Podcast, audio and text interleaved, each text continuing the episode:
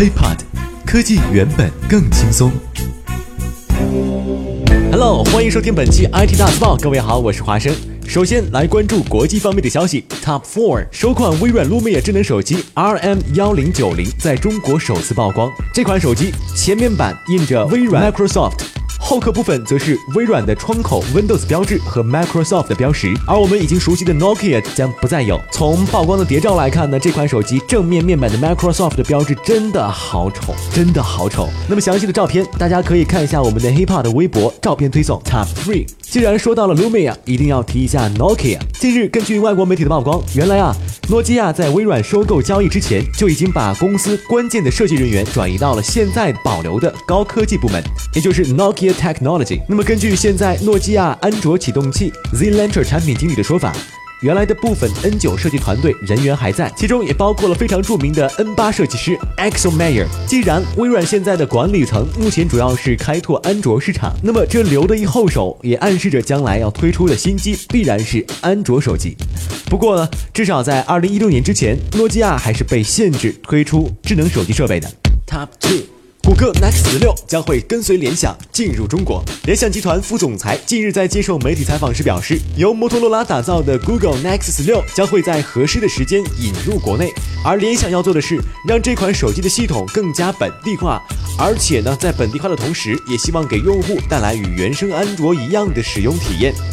联想的负责人没有说明行货 Nexus 六具体的发售时间，但是呢，暗示相关的工作正在进行当中。同时，由于这一代 Nexus 的定位较高，引入国内后也会保持其高端的定位，预计售价不会低于四千元。先生，这个就是我们联想引进咱们国内的第一个摩托罗拉手机 Nexus 六，不仅系统更好用，而且价格还实惠呢。这个给国外多少钱啊？三千多一点。那在国内呢？嗯，没多少，四千多一点哈，实实惠吧？谢谢啊。Top one。用智能手表玩神庙逃亡，曾经风靡一时的神庙逃亡，我相信呢，到现在大家的手机上或许都还留着。而现在，它已经正式加入了 Android Wear 智能手表应用的行列当中。在手表上玩它，你可曾想过呢？目前这款游戏已经成功在三星 Gear Live 和 Moto 三六零上运行。而目前曝光出的唯一的不足，就是在手表上玩的时候，触摸识别时间有一些延时，并且呢，并非完整原型的 Moto 三六零更惨。屏幕难免会有漏触或显示不全的情况。其实呢，应该还有一个问题。哎，大兄弟，你这手腕上的胎记有点屌啊，真标准个圆形。妈蛋，啥眼神啊？搁这玩游戏被手表烫的，好不好？我这会儿只不过手表在充电，好不好？OK，我们再来关注国内方面的消息。Top One，中国移动实验免费短信。告别一条一毛的时代，中国移动目前正在推进的融合通信业务即将上线。该业务会把传统的短信、彩信转变为基于数据流量的新消息服务。这意味着今后手机发送短信，一条收取一毛的资讯体系将会成为过去时，而改用按流量计费。如果这一模式运营成熟，传统的短信无疑将会进入免费时代。据了解，这一业务将会在今年年底前正式上线，而初期的用户发展目标是两千万用户，争取二零一五年年底。实现全面商用。